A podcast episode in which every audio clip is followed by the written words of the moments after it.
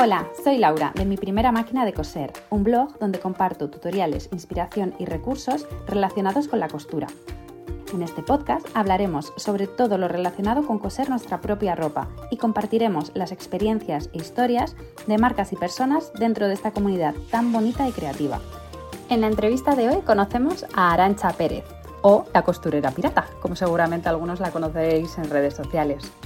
Yo la verdad me identifico mucho con Arancha, pero más eh, porque nos entendemos bastante, porque realmente lo que, lo que más es que la admiro un montón, porque ha tirado para adelante eh, con sus negocios en un momento muy complicado y es muy profesional y trabajadora.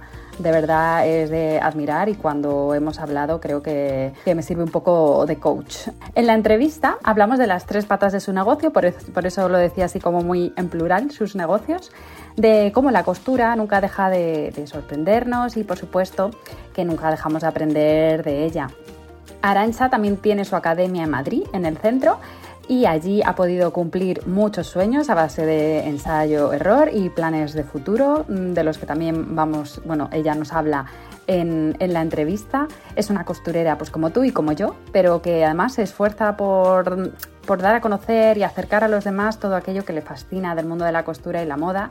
Y la verdad que la entrevista yo creo que es eh, muy interesante. Eh, yo creo que al final, en vez de 10 preguntas, le he hecho alguna más, porque más que seguir las, preguntas, es como que la conversación fluía mucho y, y, daba mucho de sí. Así que espero que la disfrutéis y que así conozcáis a Arancha un poquito mejor. Bueno, hola Arancha y bienvenida. Bueno, aunque estoy yo en tu casa. estoy en, en, Cose Madrid, que es tu local en la calle Chegaray, en Madrid, en el barrio de las Letras, que es una zona eh, chulísima y además estás eh, al lado de todas las tiendas de tela, de las mercerías. No puedes tener mejor ubicación. Bueno, eh, Arancha Pérez, ¿verdad? Sí. Arancha, em, bueno, tiene eh, este local que no es solo academia de costura, somos, somos compañeras de, de profesión. Eh, sino que además es su taller donde hace sus producciones de, sus colecciones para sanitarios, que ahora hablaremos también de eso, y además lo, comparte con Medina Centellas, que es su compañero, que hace confección a medida, y Arancha también. Arancha hace un montón de cosas. Y por eso la admiro tanto, porque aunque somos compañeras de profesión, es alguien a quien admirar porque haces, haces de todo, todo relacionado con costura también, y, y bueno, y al final te has creado aquí tu espacio para poder dedicarte a ello pero eh, mejor te vas a presentar tú para que te conozca mejor por tus palabras. Fenomenal. Bueno, pues soy Arancha, como decía Laura, al final hago de todo relacionado con la costura. Para mí la costura es como magia, es, no sé, la posibilidad que tenemos de convertir lo que tenemos en la cabeza ¿no? en, en real y eso a mí me parece magia pura. Así que nada, hace ya tres años que decidí como aunar todo lo que hacía de mi marca de accesorios para sanitarios, las clases, el taller de confección a medida, pues en vez de ir de un lado a otro, pues decidí aunarlo. todo en el mismo sitio, comodidad para ti. para Ante todo, no volverse loco. Sí, sí, sí, la verdad que ha ayudado bastante con la gestión. Qué bien, qué bien. No, la verdad que además lo tienes, vamos, súper bonito. Si queréis pasar a verlo, a ver, cuando hay clase, pues está la clase. Pero la verdad que es un espacio súper bonito. O sea, ya solo el escaparate, que lo tienes ahí todo con muchos detallitos. Y también es un poco espacio de mercería. O sea, también tienes como venta al público, un poco más enfocado a tus alumnos que necesiten así cosas. Pero oye, también al final es tienda con, tienes ahí telas muy chulas y hilos y como cosas así básicas de costura que están muy bien. Genial, pues un poco ahora que te has introducido tú, mm, vamos a meternos un poco más en tu historia con la costura. Así que cuéntanos, que se lo pregunta a todo el mundo, ¿cómo empezaste a coser o qué fue lo primero que cosiste? Pues cuéntanos Estaba pensando hoy y dije, bueno, es que yo creo lo primero es como lo que hemos tenido muchas en común, que es hacerle ropa a las muñecas. o sea, yo creo que empecé así. De hecho, te estaba buscando, digo, a ver si encuentro que tengo un traje, pero no lo he encontrado. No, Ay, qué pena. Me da mucha rabia, pero Si encuentras, me mandas una foto, sí, sí, sí. y eso empecé reciclando, pues, o las sábanas, o los bajos de los pantalones, o lo que sea, para hacer mis creaciones a las muñecas. Eh, luego hubo una temporada que también he recordado ahora, así como que diseñaba constantemente, en plan con 12 años, sujetadores y bikinis todo el rato. ¿Ah, Era lo único que dibujaba. y, qué guay, sí, sí, sí. Y nada, luego ya empecé a coser a mano, empecé con punto de cruz y con vainica, porque bueno, mi madre me decía que para empezar a coser tenía que aprender a coser a, mano. Entonces empecé yo, lo primero que hice fue todo, pues eso, a mano, que me ha servido luego mucho para tener, pues eso, buena mano, hacer pues, buenas puntadas invisibles o si quiero, yo qué sé, decorar alguna prenda, pues saber un poquito también de, de o que quieras que no, claro, es que eso a veces marca diferencia, que nos guste o no nos guste coser a mano, hay muchos detalles que se tienen que, coser a mano. Sí, punto. Sí, sí, sí. ahora ya con el mundo que viene invierno, otoño, ¿no? El mundo chaquetas y abrigos se cose muchísimo a mano si quieres hay un buen acabado. claro. Ah, pues mira, qué bonito. Sí, yo me eh, estaba pensando, ¿no? Yo justo muñecas no, pero, pero sí, una, con una vecina hace mil años, la madre que cosía nos daba los retalitos y además es que tengo en mi memoria una tela de lentejuelas turquesa súper bonita, pues eso, a las Barbies, pues con, pues eso, con cuatro telas así, sí, que tampoco... ¿Las? Sí, no recuerdo tampoco ponernos ahí mucha cosa, pero me imagino que ella teniendo todo nos dejaría a lo mejor una aguja y tal y hacer ahí cuatro cosas con la tijera y hmm. Eso. Sí, la verdad que eso, claro, de pequeño pues hace ilusión y también te ayuda un poco a ver las posibilidades, ¿no? que si no, no te imaginas que puedas coser algo divertido, no, no solo coser para como oficio. Pero bueno, pues nada, pues empezamos aquí a, a preguntarte cosas para conocerte un poco mejor tu camino. Bueno, tú antes de meterte en el mundo de la costura, en realidad no fue como tu profesión ahí por elección, sino que tú te metiste en la rama sanitaria. Eso es. Y, y entonces, ¿qué, cómo, ¿por qué elegiste sanidad? ¿Qué es, o sea, ¿A qué te dedicabas o cuando, o sea, directamente terminaste de estudiar y te pusiste a, a trabajar ya de sanitaria? Sí, yo, o sea, la formación específica que, que elegí, en, mi idea hubiera sido enfermería y hubiera ido a matrona, que es lo que siempre quise, así como de pequeñita. ¿Ah, sí? sí? creo que va también mucho con mi carácter, porque soy como bastante cuidadora, no sé, el ayudar, el... entonces como que va mucho conmigo. Y bueno, volví porque dejé de estudiar un tiempo, luego volví, entonces dije, bueno, mm. pues voy a probar, ¿no? Con esto que creo que me va a gustar, pero voy a empezar como por auxiliar de enfermería. Si ya veo que me gusta, pues ya sigo con enfermería, con fisio, que era lo que yo tenía en la cabeza. Y cuando salí de, de, estudiar, cuando tuve mi formación, justo fue con la crisis de 2012, entonces como que no había prácticamente ah, nada de trabajo y como tampoco me puedo estar así muy quieta, pues dije, bueno, pues la formación que era como lo que yo había querido siempre, ¿no? Desde pequeñaja, el coser y eso, que en mi casa pues tampoco es que fuera una opción de estudio, dije, bueno, pues ahora que ya tengo como mi profesión, estoy empezando a, a tener trabajo, voy a estudiar eh, confección. Entonces hice confección industrial, me decidí por hacer otro FP.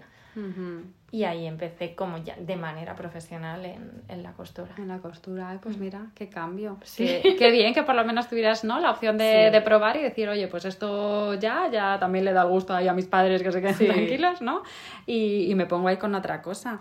Qué guay. Y entonces, eh, ¿en qué momento retomaste la costura? O sea, ¿te pusiste a estudiar eh, en el, o sea, justo ahí en la crisis de 2012? sí. ¿De golpe dejaste ya todo? No, no, no. Vale, o sea que hacías un poco ambas cosas. Hacía ambas cosas, sí, sí. De hecho, yo en las prácticas las hice, eh, salía a trabajar de la UCI por la noche y me iba a hacer las ah, prácticas a un taller de alta costura, o sea que iba haciéndolo así todo.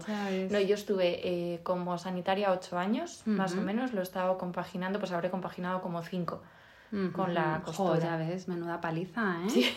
sí, sí, sí, no, claro, es que además es que tú eres una tía con energía, pues yo te veo eso, como que trabajando ahí un montón, tal, y dices, claro, es que llevas ya ahí entrenamiento. Sí, llevo yo estar ahí con... Sí, sí, sí, jo, ya ves. Y, mm, y entonces... Eh, tú estabas, claro, ya trabajando de las dos cosas, dejaste una por otra y ya decidiste dedicarle totalmente. A la confección y entonces trabajabas en talleres de confección como confeccionista, o sea, ¿cómo fue tu, tu paso al mundo de ya solo, solo, solo dedicarte a la costura? Pues en vez de trabajar, o sea, para otras personas como tal en taller, estuve durante las prácticas que las hice más largas porque estaba trabajando en sanidad, o sea, no fueron como los meses normales de prácticas, creo que estuve como seis o cinco o seis meses así de prácticas. Eh, y después de eso, como también tenía mi otro trabajo y eso no me permitía, ¿no? Pues tener otro trabajo en confección, lo que hice fue aunarlo con la marca de accesorios sanitarios que, que creé. Claro. Que al final, como mis compañeros sabían que cosía, yo trabajé mucho tiempo en quirófano, entonces me decían, "Ay, pues podías hacer tú los gorros de quirófano. Y ahí empezó. Ya fue tu, claro, ellos además hicieron de, de test. Sí, sí, de pero de tester. tester total. Sí, y es que eso es lo siguiente que te iba a preguntar, porque digo, jolín, si estabas ahí con dos cosas a la vez y tal, digo, ¿en qué momento nació la costurera pirata? Sí. Digo, entre ta- pues claro, ya cuando fuiste dejando, ¿no? Tuviste ya más tiempo para, para dedicarte a confección, ya la gente te conocía y eso, pero antes de soltar, claro, me imagino la rama Sí. sanitaria, porque así como que podías probar, ¿no? Tu producto con, con la gente, pero me imagino que eso también, el tema de la talla, cada uno tenemos una cabeza Es diferente. complicado, sí, hasta que Mm. con un patrón que encaja más o menos con Claro. todo, sí. Porque eh, eso, para quien no lo sepa, la costurera pirata, Pirata, ¿vale? Cuéntanos eh, ¿Qué cómo es? nace y el nombre, ¿por qué, por qué ese nombre también? Pues mira, yo el nombre yo creo que lo elegí porque como cuando empiezas las cosas que no eliges el nombre sabiendo, ¿no? O- Ujú. O sea, no aplicas lo que supuestamente lo que te, la teoría te dice. La carrera de Haces un marketing no la tenías No, todavía, la carrera ¿no? de marketing.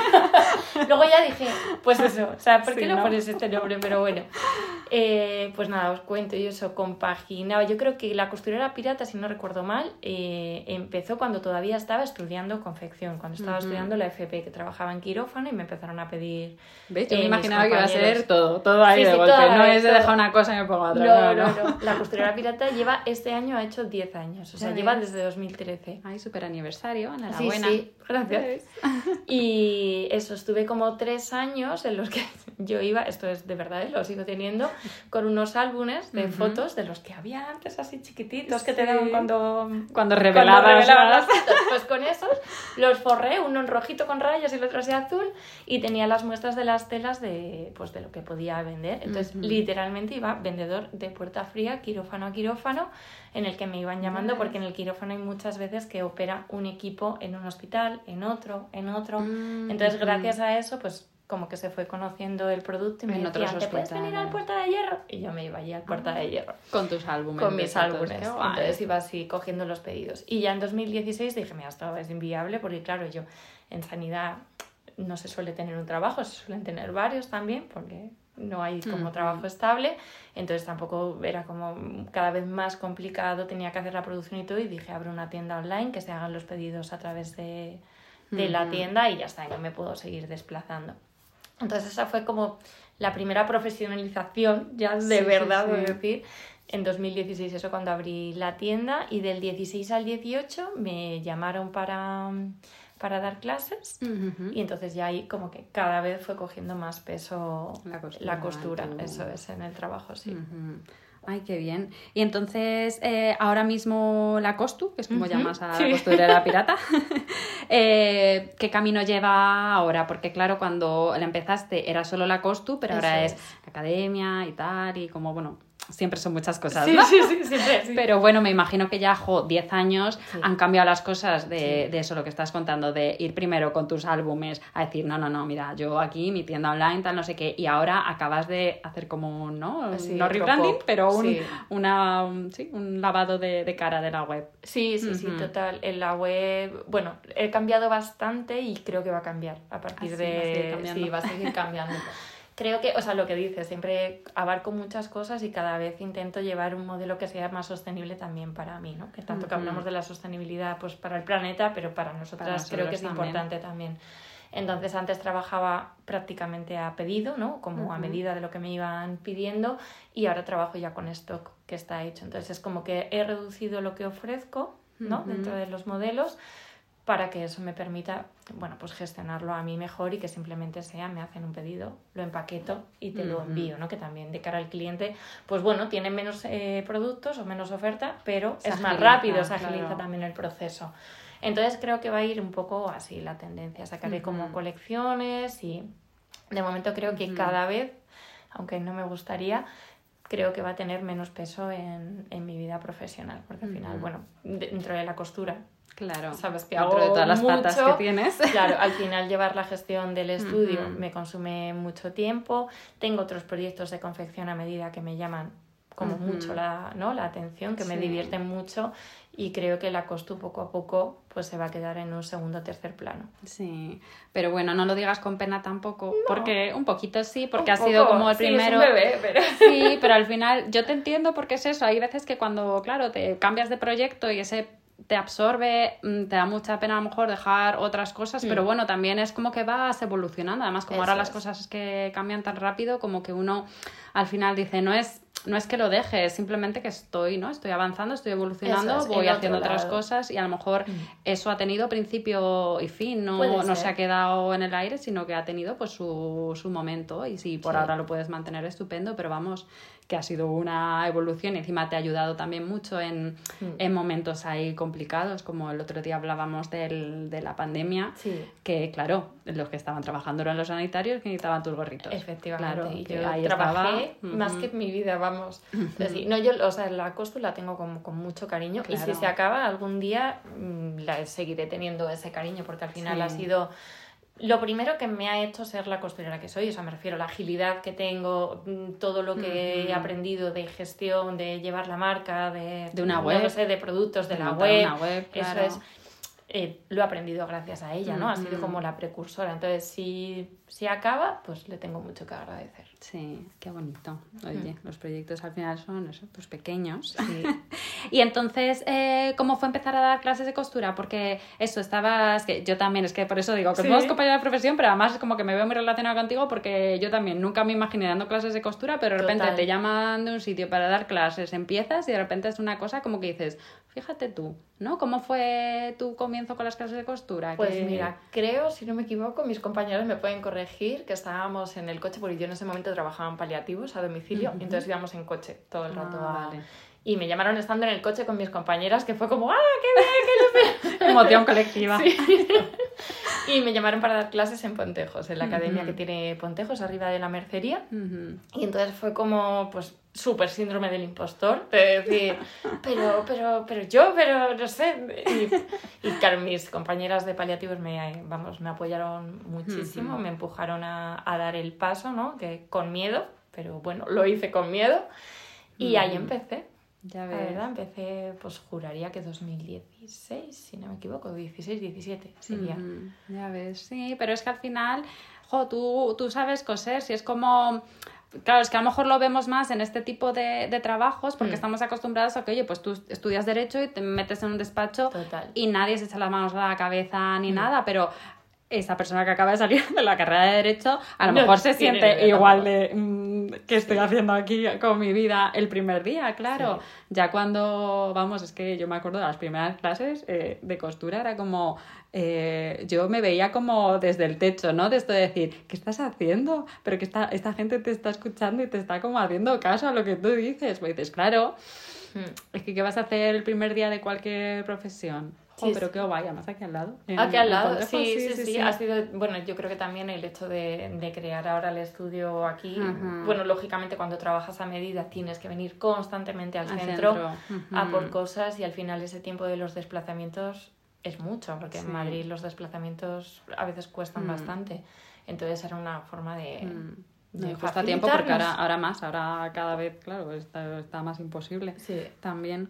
Y entonces, eh, claro, ahí estabas trabajando para otras academias y en qué momento eso decides con tu propia academia montarla y, y, que y también, a ver, entiendo eso, que las dos tenemos academias y sabemos mm. que aunque todo se llama academia de costuras, como cada una tiene, como su, cosa y además a cada una como que nos gusta más a lo mejor una parte o tal, pues cuéntanos un poco cómo fue la academia y además qué es lo que más te gusta ahora de tu trabajo en el dando clases. Pues mira, yo la academia, la idea de la academia eh, nació gracias al curso de, de Mulas, que da, bueno, el, maestro para mí, eh, José Carlos. Que ahora lo da aquí. Que lo da aquí, sí, sí. Pues nos fuimos a Barcelona, Miguel y yo, Medina Centellas y yo, porque es verdad que para formarte como profesional cuando coses a medida, nosotros las prácticas que hicimos las hicimos en un taller a medida, que coincidimos en las prácticas ah, también. ¿Os conocéis de, Nos conocemos del, de la FP. Ah, luego compartimos también tiempo en las ah, prácticas y luego siempre hemos trabajado juntos, por eso también vinimos juntos aquí al estudio, ¿no? Entonces trabajamos en mi casa, en su casa, bueno, y era la manera, ¿no? De, de aunarlo. Entonces nos fuimos a Barcelona porque es lo que te digo, como profesional a mí me parece que faltan formaciones. O sea, te puedes hacer una carrera de diseño o de estilismo, o te puedes hacer los FPs de patronaje o confección cuando yo lo estudié, que es confección industrial, que no es confección de alta costura. Ni... Ahora han hecho uno que es eh, vestuario y confección a medida, me parece que, bueno, pues igual ah, empieza a especializarse un poco más. Pero es verdad que había muchas cosas que nosotros veíamos en el taller de costura que se supone que tienes que saber y yo decía, pero es que aquí nadie nos ha explicado nada, ¿sabes? Ni, ni, ni veo dónde ir, ¿no? Porque bueno, yo tuve una experiencia eh, en este no haber trabajo de la crisis, que hubo un momento que me quedé como con el tope de paro y dije, ah, pues voy a estudiar ¿no? costura, que es lo que me gusta, y me metí a tope, o sea, a todo, diseño, diseño por ordenador, patronaje, costura, ahí a todo, tres meses súper intensivo. Y era como, sí, pero no, ¿sabes? Como que mm, el método antiguo de primero haces una falda, luego haces la camisa, luego no iba con, conmigo. Entonces, bueno, cuando fui al estudio de Barcelona me enamoré de la idea. Era un espacio, nada, muy chiquitito, muy cuadradito, diáfano, con una ventana a la calle y, y me encantó porque la gente no paraba de mirar. Y entonces era como, jo, es que esto que yo amo tanto, que es la costura, ¿no? que, que, tiene tanto valor y ha tenido tanto peso en nuestro país, que está perdiendo todo ese peso, porque al final, igual que la historia, o sea, nuestras abuelas se van a llevar mucho eso con ellas, ¿sabes? Entonces, ver el interés de la gente, la cara de la gente de, están cosiendo y mira qué bonito, mira lo que están haciendo, y mira, todo eso dije, ostras, yo esto lo quiero llevar a Madrid. O sea, esto es que de verdad lo que tenemos es muy guay para que se pierda. Entonces ahí se quedó como el germen, ¿no? De todo. Y luego ya en la pandemia para mí fue pues eso, el, detonante final, porque yo no podía estar trabajando en casa, porque yo no podía venir gente a ayudarte. En ese momento ha sido cuando más trabajo he tenido en la Costu y necesitaba un taller en el que pudiera venir gente, ¿no? Contratar gente para que me ayudara. O sea, en la Costu en ese momento estuvimos trabajando hasta cinco personas. Ya ves. Entonces, claro, en casa claro. eso era inviable. Entonces, pues nada, buscamos el, el espacio, un espacio, pues eso, que pudiera unar todo lo que hacemos, que es tanto la formación como que vinieran otras personas ¿no? a hacer la formación y nuestros talleres, tanto el de confección a medida como el, un poquito, entre comillas, más industrial, que no lo es, de la, Costu. Eso es. Entonces, bueno, pues buscamos por la zona desde el centro hasta Usera, que es como mi zona de, de, vivir de siempre, y dije, pues es un sitio como con la pandemia nos descubrió muchas cosas, dije que yo puedo ir andando en el caso de que pase algo, ¿sabes? Que... Entonces, bueno, pues estuve buscando por esa zona, vimos con este local que estaba ya, en plan hecho, con el lacito, y dije, pues es que yo necesito salir ya. Y entonces ya está, salimos y ya así empezó todo. Qué guay, fíjate un poco por necesidad, pero bueno, también es verdad esa, ese espíritu que tienes tú de, de, inquieta, de hacer cosas y tal, y no quedarte ¿no? con lo fácil. Y, y, mira qué bien. Además es que ya te digo, es que está fenomenal y tenéis eso cada uno aquí, diferenciado vuestro espacio mm. y luego encima pues pudiste hacer lo de, lo de la academia. Eso es. Y además tienes como lo que estabas describiendo ahí de Barcelona, tienes tu ventanita a calle con, con, todas las cosas, eso, con además tienes ahí unas guirnaldas de fotos de todo lo que habéis hecho aquí y tal, entonces como que la gente se puede hacer una idea de lo, que, de lo que ocurre en ese, en ese local, que claro, desde la calle parece que va a ser una cosa pequeña ya, y, entras y es enorme. Qué guay. Y ahora la tercera pata de que solo estás haciendo aquí dos cosas, ¿no? Estás haciendo tres, también haces confección a medida y, y, bueno, eh, claro, también tenéis aquí el taller de medida centellas que también hace confección a medida, pero tú además eh, también coges encargos muy especiales porque a mí me, me ha parecido súper bonito, eh, bueno, que además lo has enseñado en tus redes sociales y había como una historia detrás y tal, que has vestido a un santo. He vestido a un santo, sí. Literalmente me he quedado para vestir santos. Pues sí, empezó. Bueno, esta historia viene también de antes, porque yo creo que todo se ha ido como gestando, gestando, gestando hasta que esto ya ha sido el culmin. Eh, el profe de historia de arte que, tenemos aquí, en el estudio, él es diseñador cofrade. Ah, Entonces, bueno, nosotros tenemos una relación personal, porque es lo que te decía antes, ¿no? Es como mi cuñado, es, vamos, mi amiga hermana, pues su marido. Entonces llevamos conociéndonos muchísimos años. Él igual está desarrollando su proyecto, además del proyecto cultural de los gatos en la villa, que es lo que, lo que, hace de las clases, ¿no? que hacen visitas guiadas. Eh, él es diseñador cofrade y entonces pues ha ido trabajando, enseñando sus diseños y bueno, cada vez con cofradías más grandes, ¿no? Entonces, la primera vez que le cogieron un diseño de bordado para hacer un sudario de, para una coronación de, de una virgen, eh, no tenía como quien se lo hiciera o, y entonces se lo hice yo. Hicimos el bordado sí entre los dos, como... Me da presión, ¿eh? Sí, la verdad, fue un trabajo que dije, nunca más. Y luego vestí un santo, o sea que lo acabo haciendo siempre. Pero sí, sí, entonces hicimos ese primer bordado con la bordadora industrial, ¿no? Con la electrónica, vamos. Eh, luego a mano y todo. Y ahí empezó como mi relación con todo lo que es el arte cofrade. Y después, como ya había hecho ese trabajo, estaba, vamos, el sudario lo podéis ver en Cuenca, o sea, está en la Virgen de la Dolorosa, y mm, se pusieron en contacto conmigo para hacer un diseño que fuera como una réplica histórica de, del siglo XV para vestir a San Fernando. Entonces ahí hice la recreación para vestir a un santo, que es todo un retazo. Sí, sí, sí. Y le has hecho ya varias, varias cosas al mismo santo. Sí, este, bueno, le hice unas calzas y, y, el jubón y, y, luego le he hecho otras calzas. O sea, vamos haciendo como los conjuntos, por decirlo de alguna manera, para que sean combinables. Y bueno, la verdad es que en el arte sacro yo ahí no soy tan culta como Adrián. Es todo un mundo porque dependiendo del momento en el que estemos, se viste de una manera o una vestimenta representa, o sea, tiene mucho significado detrás. Entonces le vamos haciendo como diferentes vestimentas para que tenga pues en el momento en el que está de luto, en el momento de celebración, en el momento de... para que dependiendo de la época del año pueda tener... que hacer su vestimenta. completo. Sí, sí, Ay, fíjate. Qué guay. No, la verdad que es, eh, es muy especial, pero bueno, también, o sea, también no es lo único que haces de confeccionar a medida, entiendo que también haces, eh, claro, invitadas y tal, pero bueno, es que estas historias son como a lo mejor, no sé si son tus proyectos favoritos o si prefieres hacer vestidos de fiesta. Pues la verdad es que me gusta mucho, o sea, me ha Es que es como más único y más, ¿no? Es muy único y me gustó mucho todo el trabajo de investigación, además me gustó mucho porque cuando abrimos en el estudio, Hubo una colección que hicieron, una exposición eh, temporal que hicieron en, en, el Prado que se llamaba Reencuentro y con Adri, con el profe de historia, hicimos un curso que era el textil en reencuentro. Entonces era como el textil, tanto si es un tapiz como si era una, una calza o eso es. Ah. Entonces, desde el 15 hasta el 19, yo soy bastante friki también, no como ella, pero soy bastante friki de esto.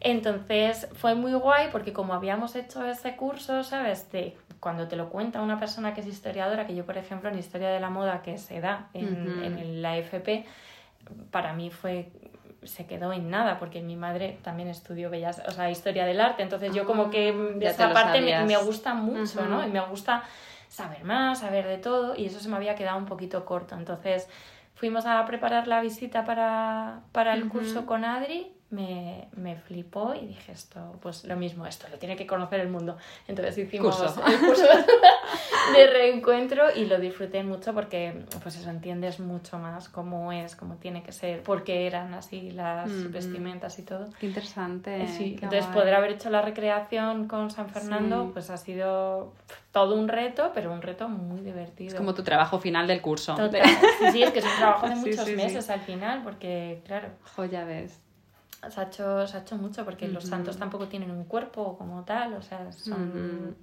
casi como tocones de madera, me refiero. Entonces hubo que darle su forma, hacerle mulas al santo para poder sacar el Todos los cursos que te habías hecho antes. me ha venido todo fenomenal.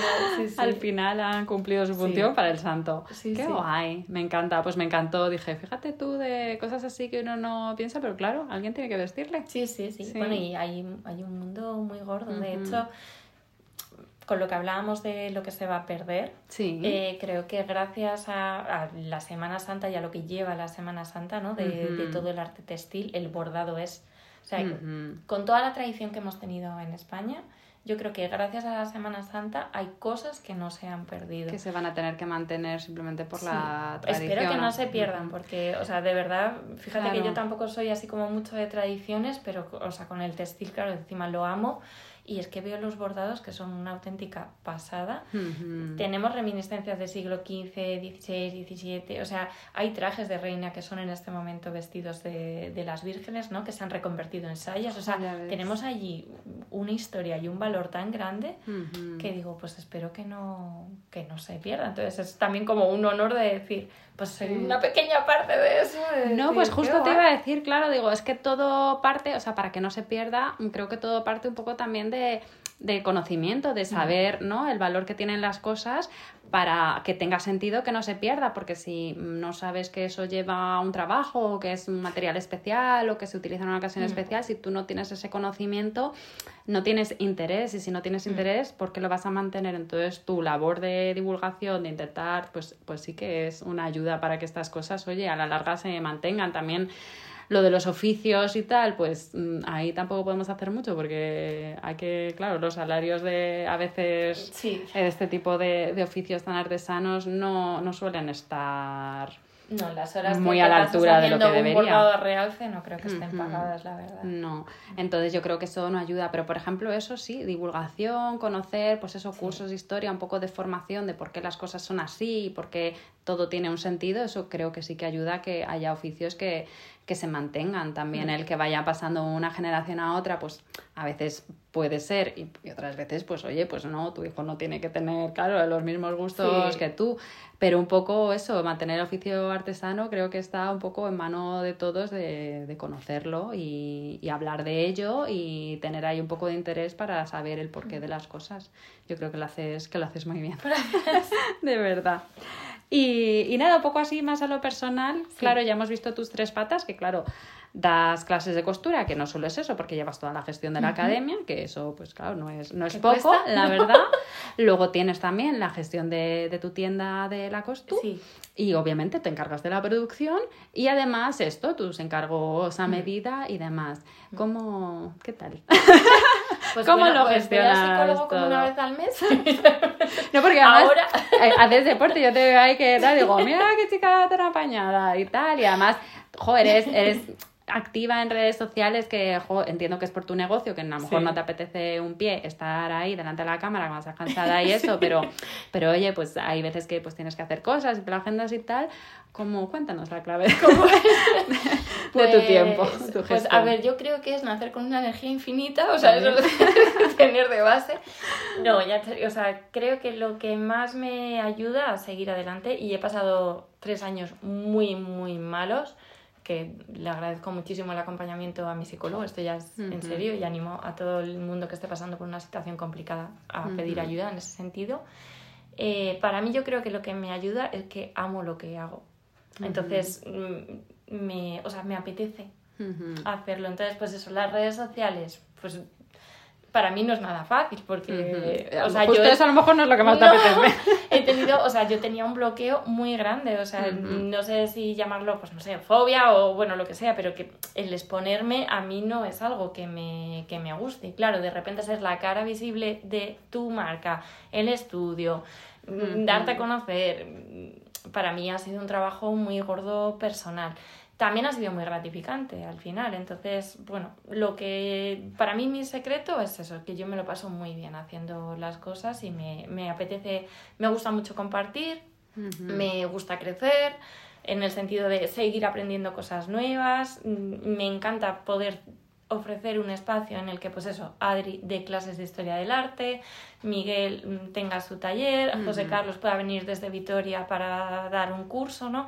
O sea, me gusta mucho lo que, lo que hago. Entonces, bueno, intento planificarme, que no siempre lo consigo, lo máximo posible y bueno, voy como mm, cada año ha estado como centrado en superar una cosa, ¿no? De, de estos tres años que, que ya llevo y nada, ir implementando poco a poco. O sea, yo es verdad que creo que soy bastante multitasking, pero al final creo que te tienes que centrar en un objetivo que quieras cumplir y a tope con ello. Sabes que cuando abarcas lo digo yo, demasiado, pues luego al final no llegas.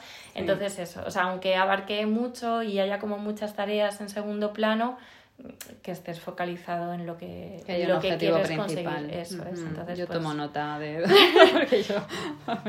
No, pues eso que mía. dices, pues mira, sí. pues hoy este año lo quiero hacer más, pues no sé, como, o sea, tener como un objetivo grande y luego ya los chiquititos y entonces ir cumpliendo, ¿no? y que los chiquititos te permitan cumplir el grande, claro.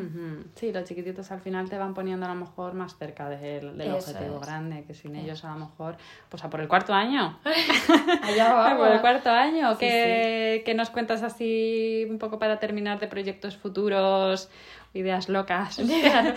Pues a ver, este año mi objetivo grande es eh, conseguir hacer la formación online, que, que llevo pues eso desde el principio, ¿no? Que parecía como que el momento pandemia era el momento de, pero claro, yo ese momento si ves los vídeos que yo les enviaba a mis alumnos en pandemia, pues igual lloras. Ah.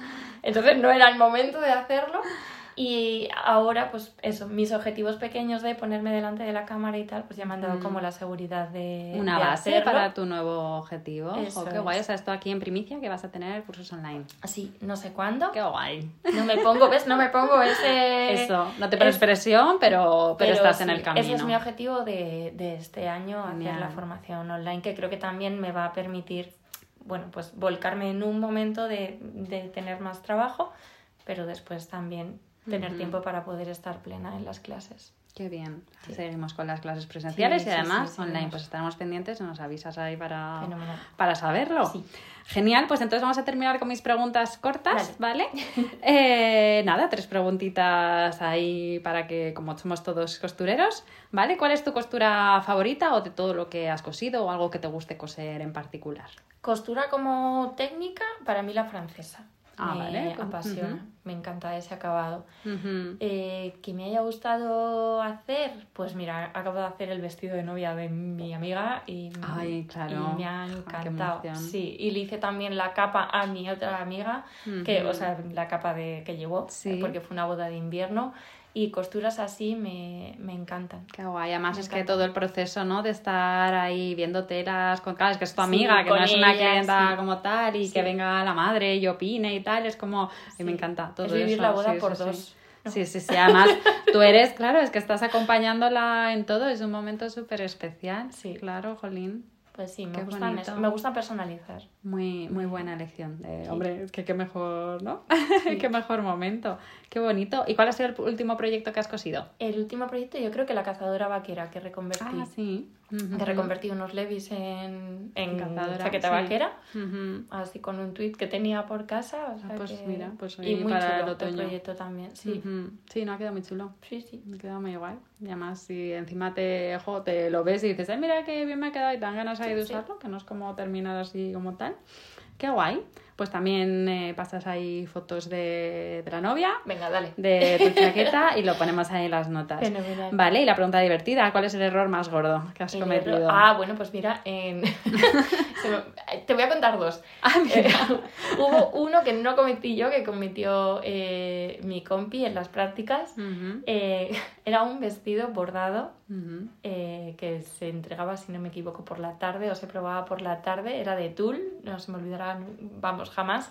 Y al pasarle así un poquito de vapor, se encogió todo el delantero. Mm. Era todo de una pieza, el delantero, y hubo que quitar todo el bordado, costar uno nuevo y entolar todo el bordado a mano. Todo el bordado a mano, que el bordado habitualmente se lleva a una fábrica de bordada que te lo hagan. Pues estuvimos entolando ahí no sé cuántas horas el bordado para volver a casarlo. Esa fue muy gorda y luego en el mismo taller recuerdo también otra prueba que se iba a hacer, o sea, yo cosía como las toales en el taller, ¿no? Como era, pues eso, la aprendiz, cosía las toales. Entonces monté la manga al revés, o sea, puse lo que es la boca manga en la sisa, no sé cómo lo conseguí casar. Pero... eso, eso es un error muy común, yo lo voy a poner la, manga de repente así que es como, bueno, pues puedes hacerte de fiesta, pues ya tienes la mano de arriba, ¿no? Sí, pues eso, sí, a mi jefa de taller no le hizo mucha gracia, la verdad, porque claro, lo iba a probar a la clienta y fue como descose esa mierda y vuelve a hacerlo y fue como yo en ese momento me quise morir la verdad. La presión las prisas las prisas madre mía sí sí sí, eso fue bueno cosas que pasan. Mejor que te pase en tu casa cosiendo sola que ahí Por favor, justo con el tiempo ahí para probar y con tu jefa y tal pero es que la medida es muy chunga en ese sentido ¿eh? mucha presión. Es muchísima presión ay madre mía. Pero bueno mira con la perspectiva del tiempo todo son risas ¿eh? sí, en el momento seguro que no. No, no, no, en el momento yo me quedé blanca, pero... Ay, qué grande. Ay, pues nada, cuéntame un... Bueno, cuéntanos. Sí. Da un consejo aquí de lo que tú quieras. Puede ser de costura o yo es que aquí me apunto todos tus consejos de emprendimiento, ¿sabes? Porque me vienen bien, pero puede ser de costura también. Pues yo creo que en general, en emprender o en lo que sea, porque al final la costura también es como emprender en una tarea nueva, ¿no? Yo creo que lo guay es que aprendemos a trabajar la frustración y que no nos pongamos objetivos inalcanzables y no seamos muy duros con nosotros mismos. O sea, creo que en costura es eso, el objetivo que tienes pues, o de que se va a aprender súper rápido. Esa gente me dice, pero es normal que tarde tanto. Claro que es normal, estás aprendiendo.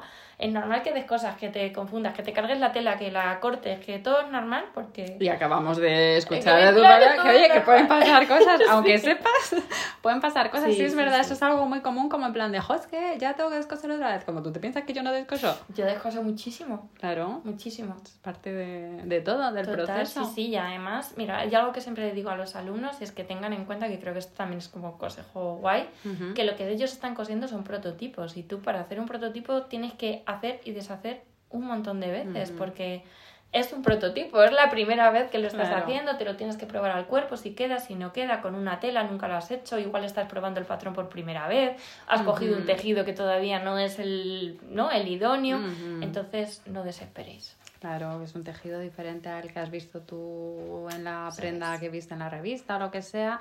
Y pues sí, eso es muy importante porque es que yo creo que al final como que Claro, también lo entiendo, que todos queremos coser y que a la primera quede perfecto, pero claro, eso no es lo habitual. No. Entonces hay que entender que, oye, pues estamos ahí probando. Es la primera vez que hacemos algo, pues no tiene por qué salir 100% bien es un buen consejo. es un buen consejo ahí, anotarlo.